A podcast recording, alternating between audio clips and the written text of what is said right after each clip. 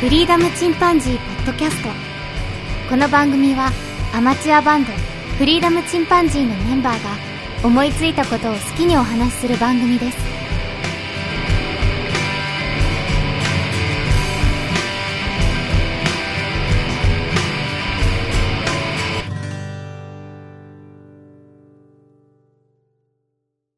さあ始まりました。フリーダムチンパンジーの佐藤です。フリーダムチンパンジーのケンです。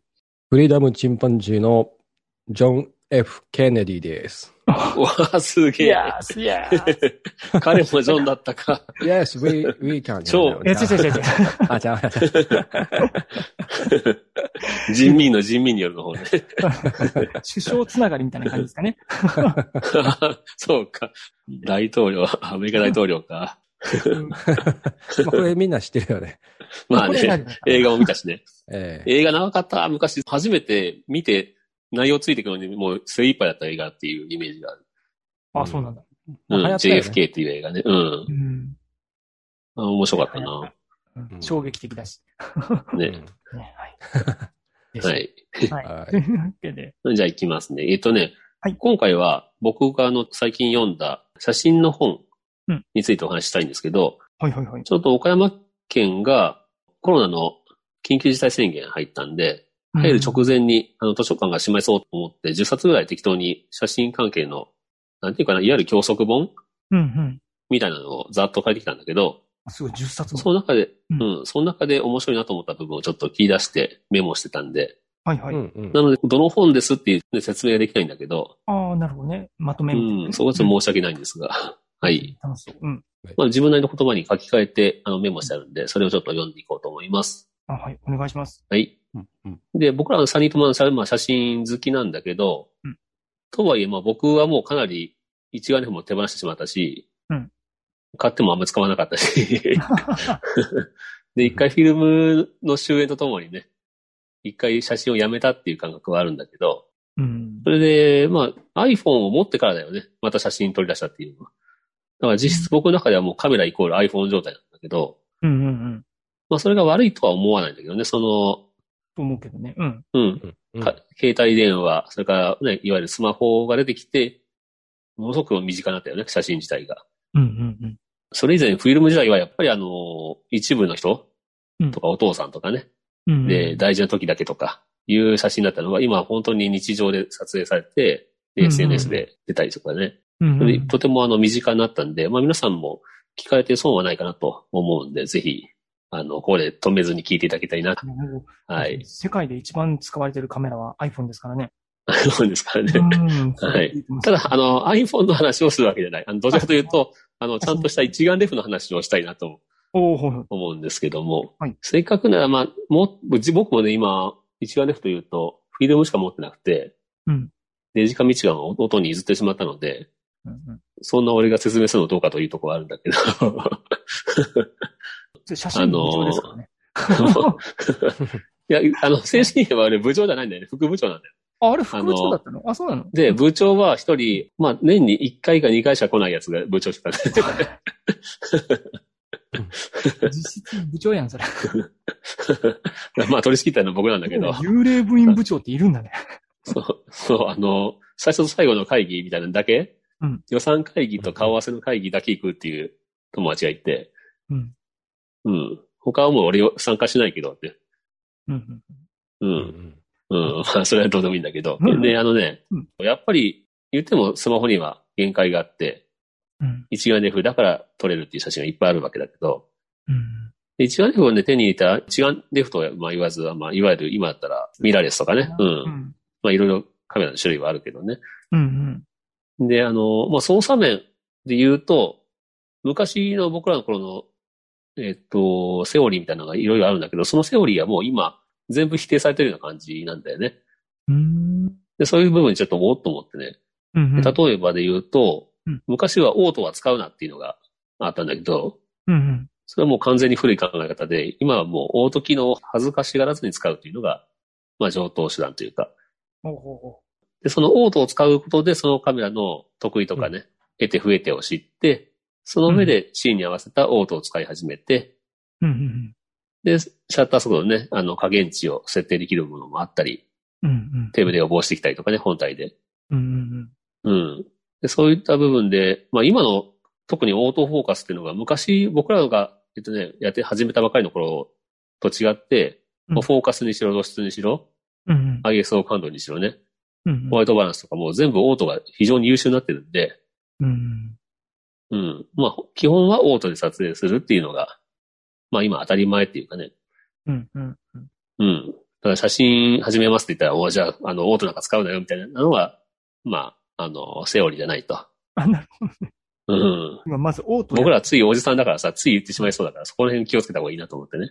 あーで、カメラがオオートだと、あの、敏感に反応しすぎて失敗するっていうようなシーンはやっぱりあるんだけど、 うんうん。まあ、そういう時にマニュアルでね、ピント合わせたりとか、うん露出をあえて固定してやるとかね。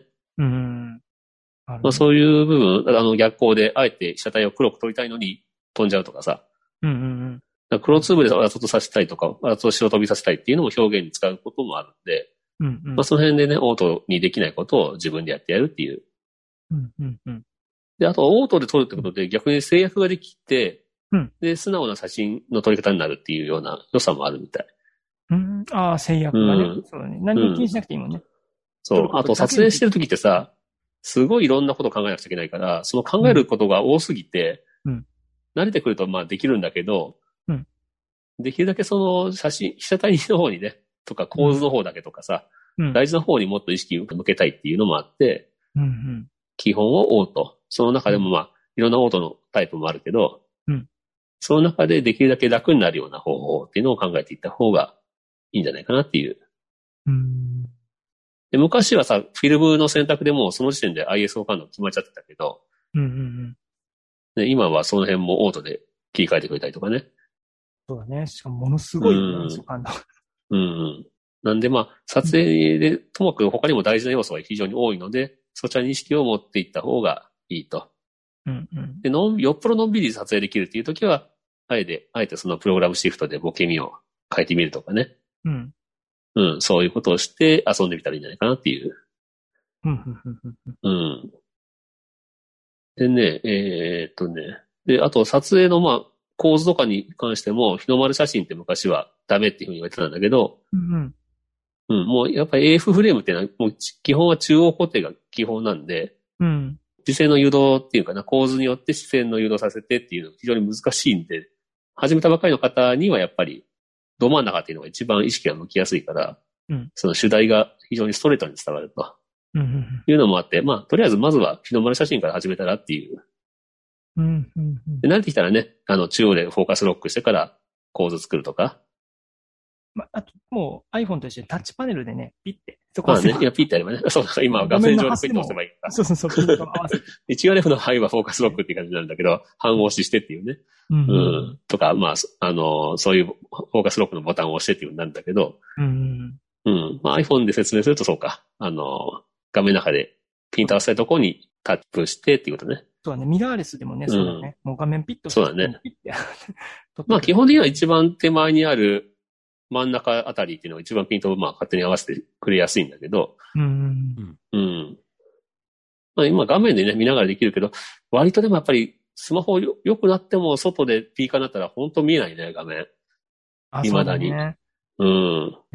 まあ、うん iPhone ものすごく明るいところでも結構ね、画面をすんごく明るくしてくれる。けれども、してくれるんだけど、それでもやっぱりね、本当にピーカーの域は無理だね。 7月、うん8月とかはね、特に、なね、るとね、 何も見えねえとかなると見えねえ。 あの、久々にブラインドで撮ってるあの感じがするわ。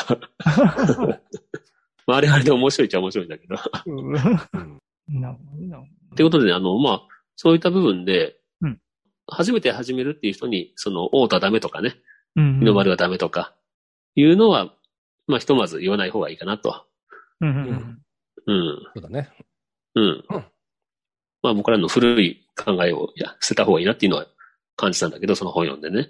うんうんうん。うん。まあ他で言うとね、まあ ISO、特に感度に関してはもう基本はオートだよね。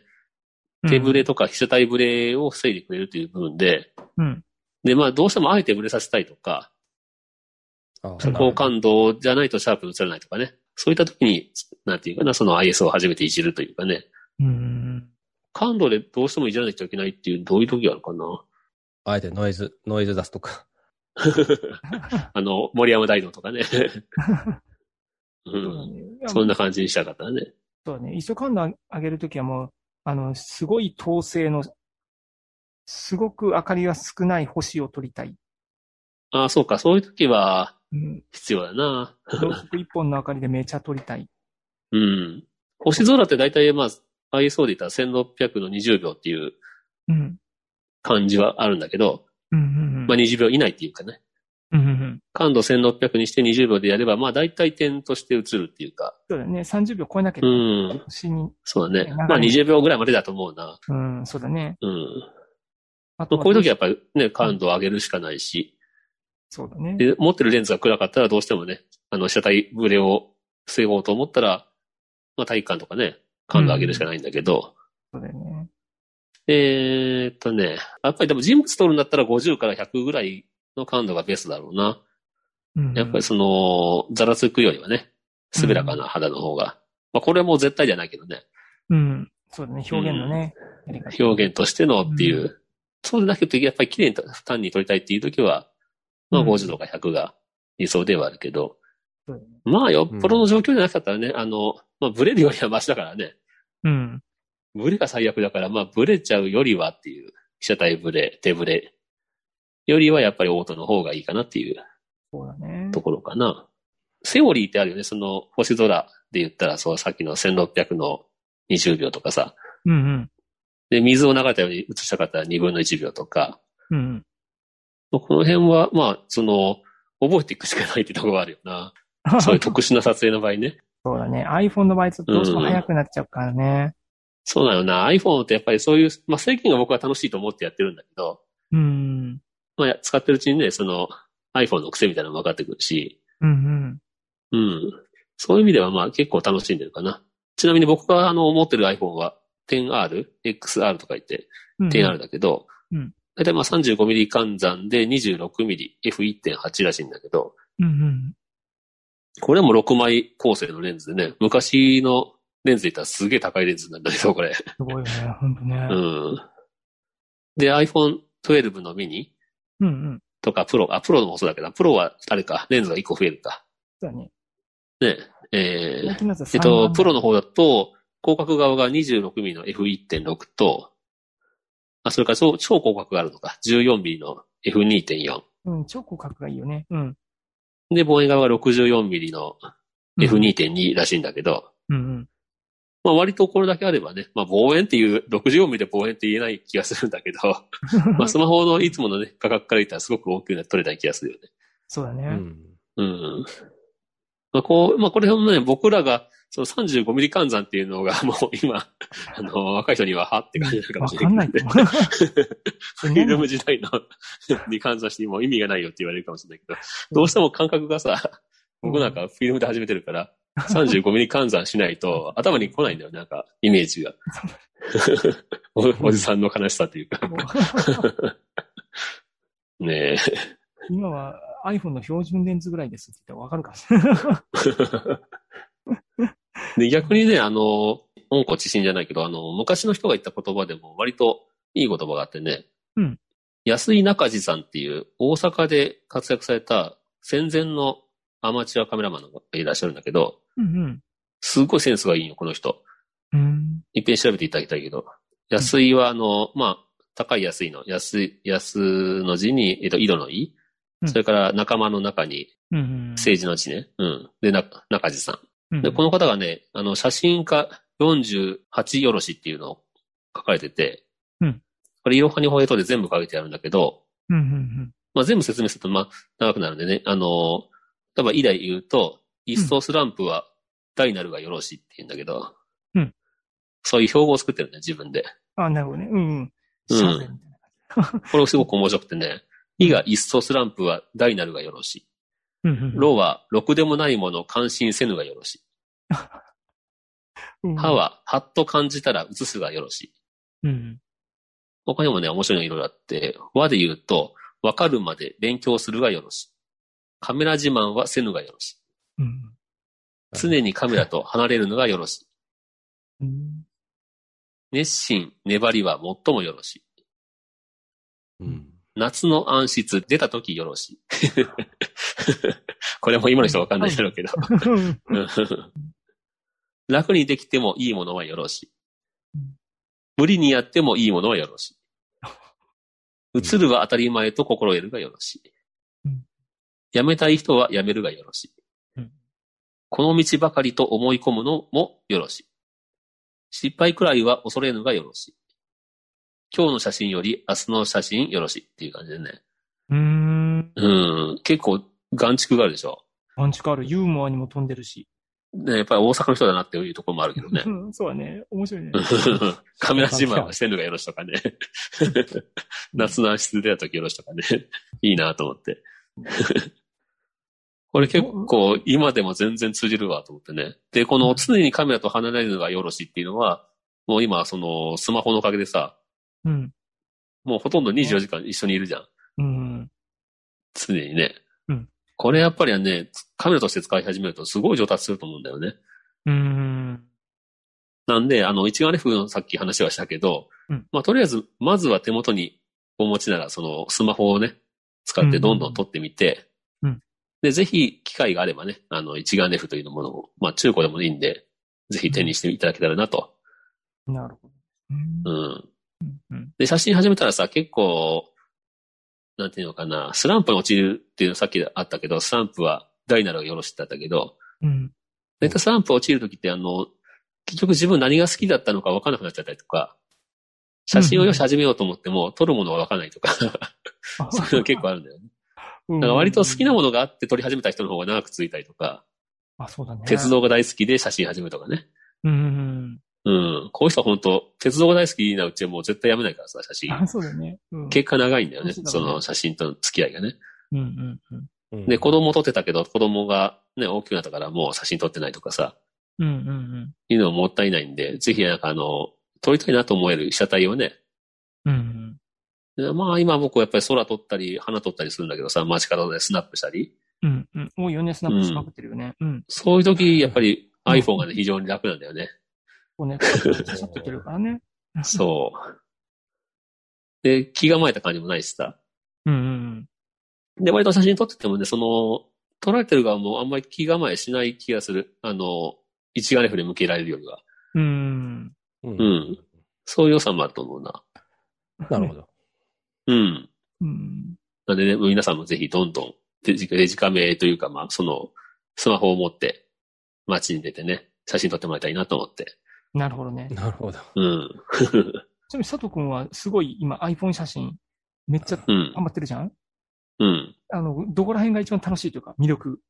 うん。 iPhone 写真の魅力はね、うん。やっぱり SNS と連動してどこかな、僕の場合は。ああ、なるあほそどこね。が大きういよ。ん。そうだよね。うんうんやっぱり発表の場があるっていうのはね、大きいね。り。SNS 直通なのね。うん。撮った出しだからね、ほとんど。まあ、あ、の、一応、この編集ソフトは入れてるんだけど、うんうん。ジョンにお勧めしてもらったね、。うん。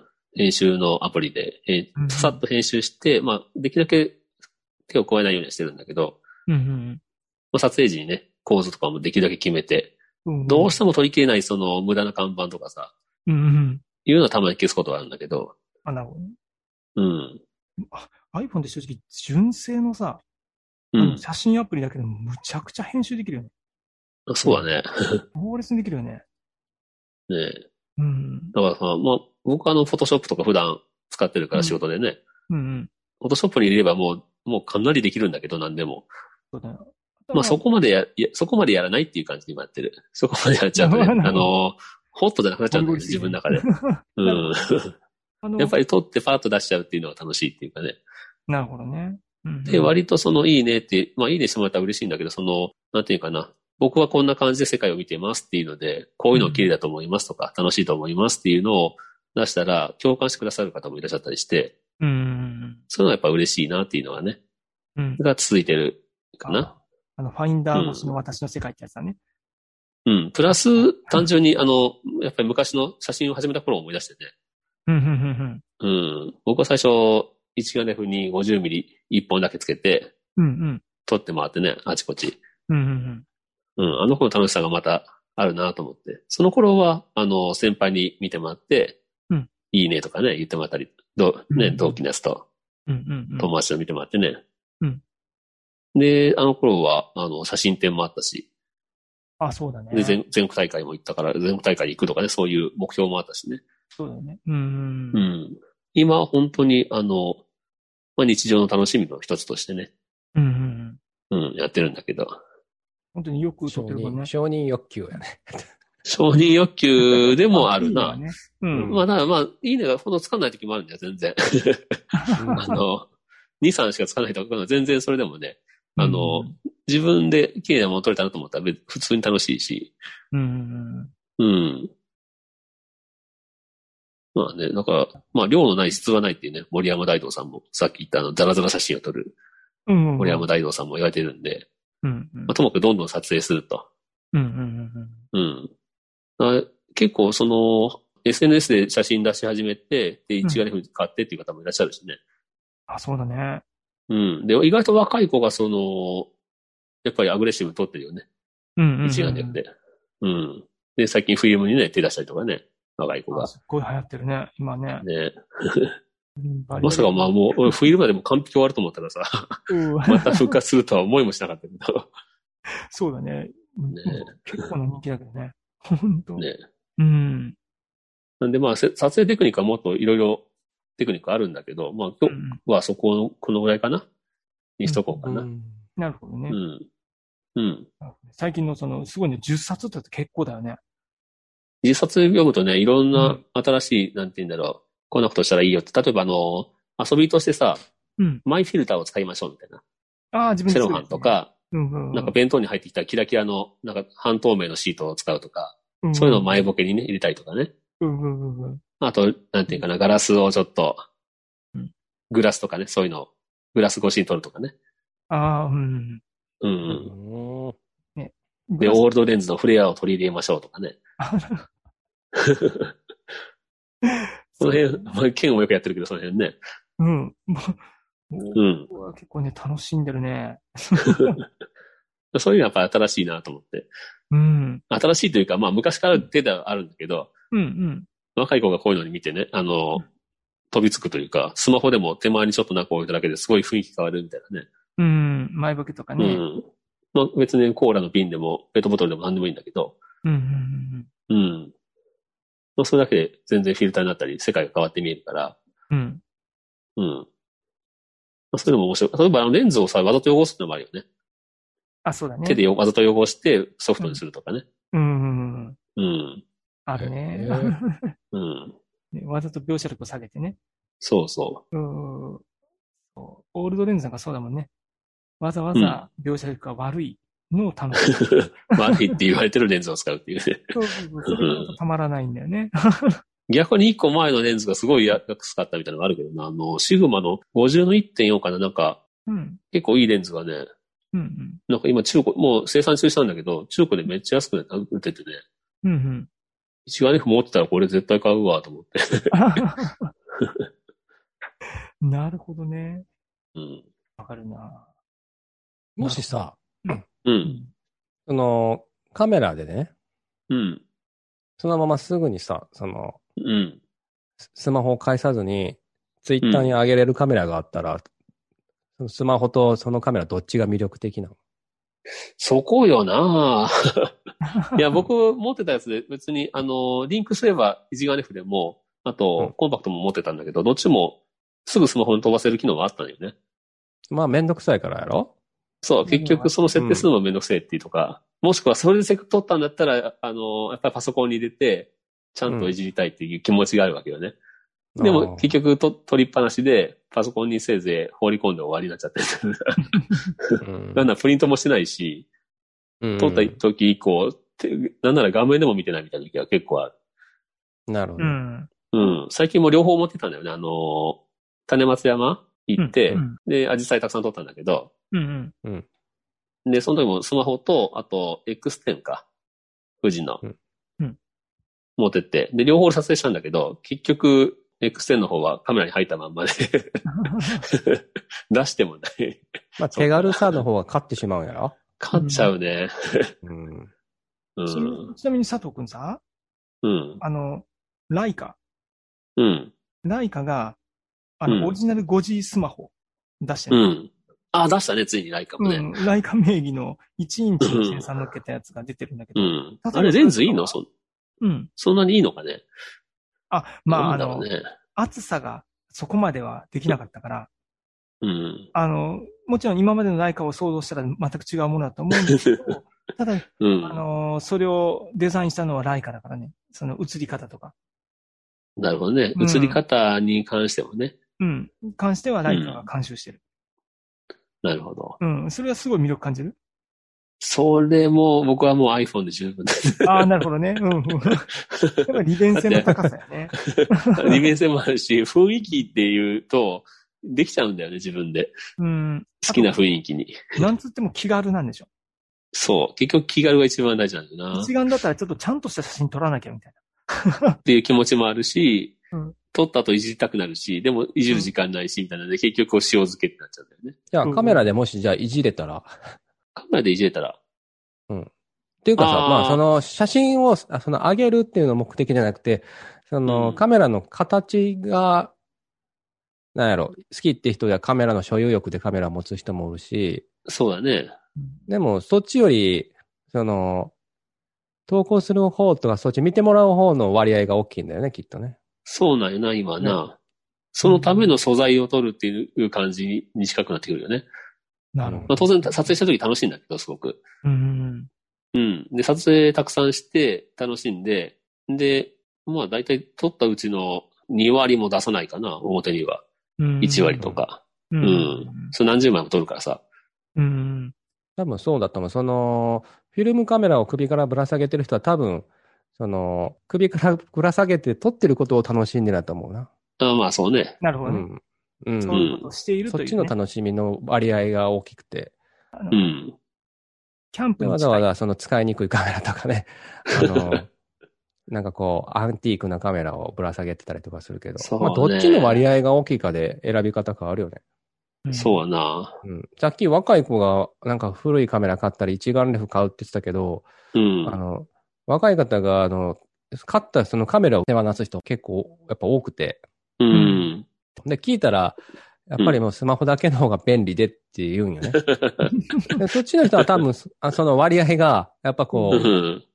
見てもらう方撮ってる自分をの楽しうんむ割合の方が高いんだと思うね。うんうん。 そうな。まあ、ケン君なんか、あえてめんどくさいカメラと、使いにくいレンズをつつけてすごい 撮撮ってる、その、撮そるっのちの方が楽しいんでしょ本当好きだなもうその通り、もう楽しくてたまらない。でしょそこはやっぱり僕よりも写真好きだと思うわ。そういう意味では。まあうん別にそガジあのガジェット好きというか、そううねん。別に iPhone が悪いってわけじゃないんだけどな、ここは。ここは難しいところなんだけ ど。なんかガジェットに愛を感じるかどうか。あ、そうだね。そうね。ワクワだクっすてるかもらう完全,、ね。完全にそうそうそう合理合理性無視してるじゃん。うん重たければ重たいほどいいっていう人もいるからね。うん。うん。うんでかければでかいほどいいとかね。うんうんだって昔からさ、645とか持って歩く人いたわけじゃん。うんそうでもあうのん形にやっぱ痺れるなと思うよ。ねえでっかいあ車の乗ってる人と小さい車乗ってる人の差かもしれ んけど。そう。さハッセルをさ、持ってさ、上から覗いてるとかかっこいいよね。ううんん。とかさ、 そういう感覚よな。なのでまあ、その人のね、楽しみ方は、そそこを含めたらそれぞれだよね。うんそれぞれだし、本当にいろいろあるけど、ただ、ただ一つ言えるのは、その、スマホで今限界はあるっていうのは確かだね。僕も何遍うもん、あ、ここれ一眼レフだったら撮れたのになっていうのは何遍もあるし、当然。うんうんうん。うわ、ボケみ足りねえとか思う時も当然あるし。うんううんん。うん。そういうシーンはいくらでもある。まあ、その制約の中で撮ってる今楽しみをうんや、遊んでるんだけど、うんうんうん。散々その一眼レフはずっと使ってきたから、うんうん学生時代からね、十数年は夢中でやってて、すごいお金使ってね、フィルムに。うんうんだから今なって、その、まあ、おじさんになったっていうのもあるけど、まあ、そういう楽しみを一回通り過ぎた後で今、気軽なスナップとして楽しんでる感じかな。うんなるほどだってプロだってさ、昔からその、GR とかさ、あの辺のフィルム時代の、うんのコンパクトカメラを使って、で、スナップ撮ってる人もいっぱいいたじゃん。うんうんうん。まあ、荒木さんとかね。うん荒木が、まあ、筆頭になるかな、日本人だったらね。うん。ああいう感じで気楽にどんどん撮っていくっていうのも一つの、まあ、撮影スタイルというか、うんうん。かなと思って、今僕はそっちにハマってるかな。気楽にね、スパーっていろいろう。ん。うんうんだからまだいつか一眼レフ欲しいなとは思うけど、多分もう絶対倫理通らない。だから、 まあまあ何回撮影したみたいなね。うんそう散々言われたもんね。まああんた本当買うだけで安心するタイプね って。買って満足でしょって。毎回言われる。まあまあ、ドローン使い倒してか らね。そうだね。本ま当あ、にね。 ねあの、自分のことって結構他人の方が知ってること多いから。 本当そう。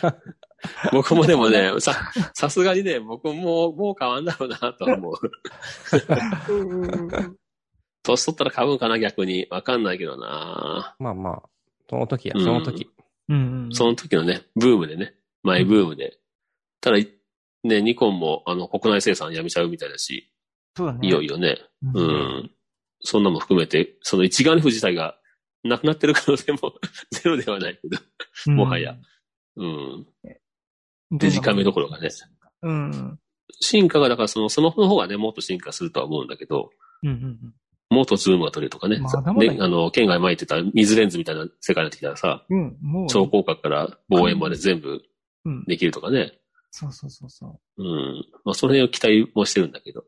うんうんまあ、ちょっと寂しいけどね、やっぱり。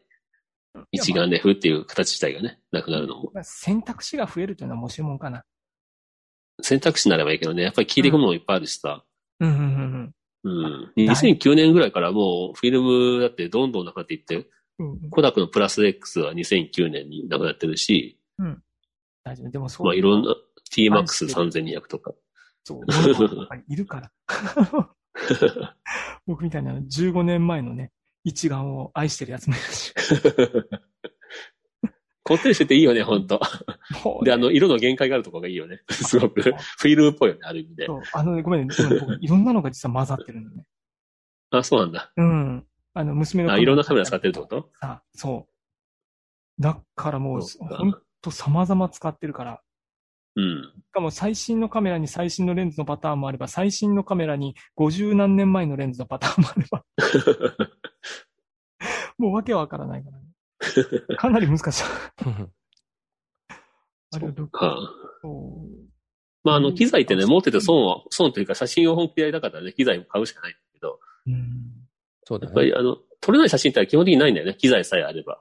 あとはもう95%は撮れるわ。5%はもうセンスという世界になってくるけど、 うんセンス。センスが一番難しいんだけどまね。あもうもう本当、最終的にはセンスだと思 う。そんなこと言っちゃいかんけ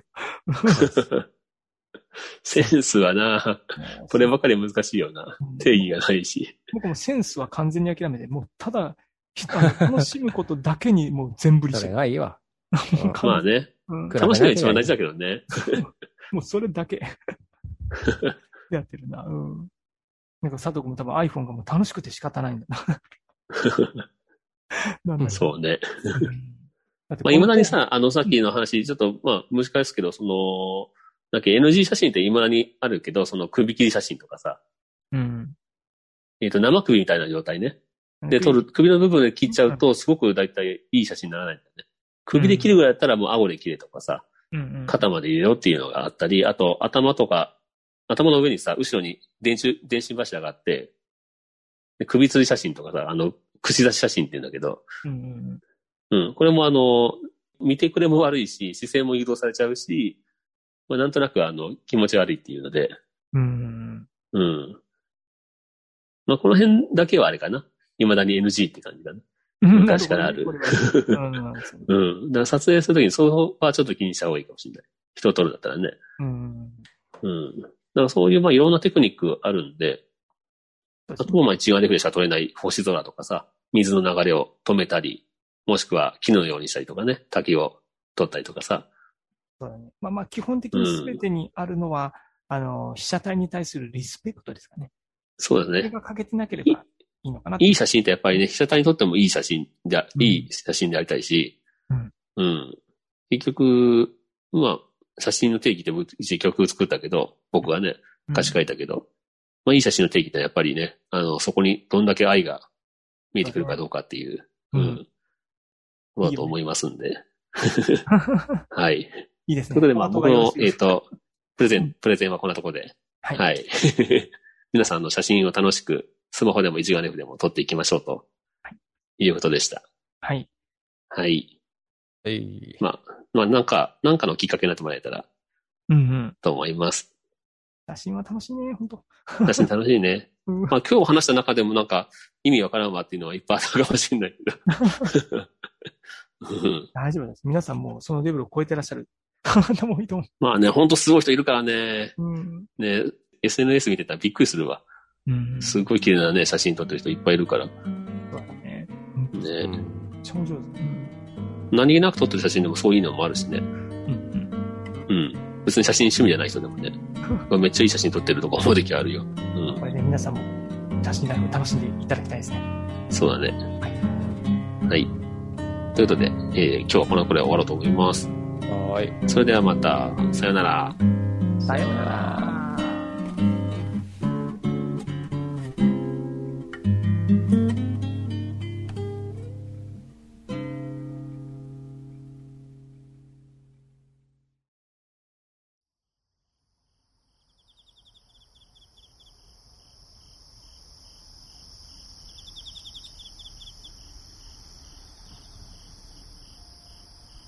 フリーダムチンパンジーポッドキャストをお聞きくださり、ありがとうございます。この番組では、お便りをお待ちしております。ツイッターにて、ハッシュタグにカタカナで、フリチンとつぶやいていただくか、メールアドレス、フリーダムドットチンパンジーアットマーク Gmail.com、freedom ドット chimpanzee アットマーク Gmail.com まで、ご意見、ご感想、お待ちしております。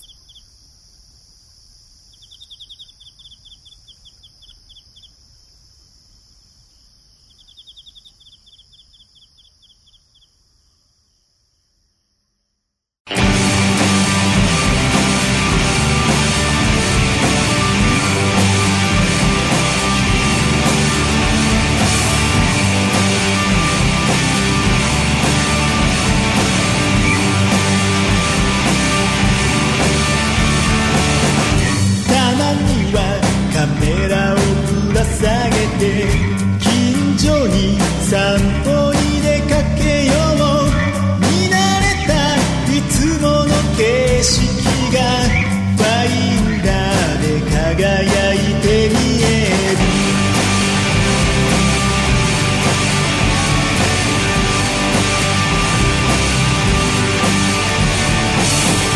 たまにはカメラを忍ばせて遠くへ旅行へ出かけよう見慣れない新しい景色もなぜか懐かしく目に映る同じ時同じ場所でカメラを構えても「君と僕はきっと違う写真を撮る」「でもそれでいいんだ」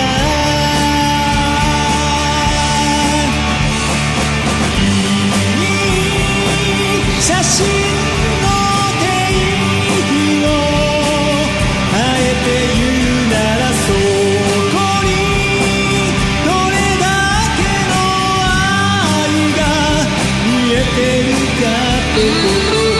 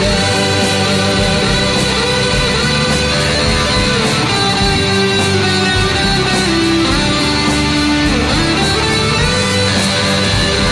「たまにはカメラを取り出して」「家族や愛する人を撮ろう」「何気ない一瞬の記憶がかけがえのない思い出になる」「君がいつか耐えきれないような孤独や悲しみ」「最大の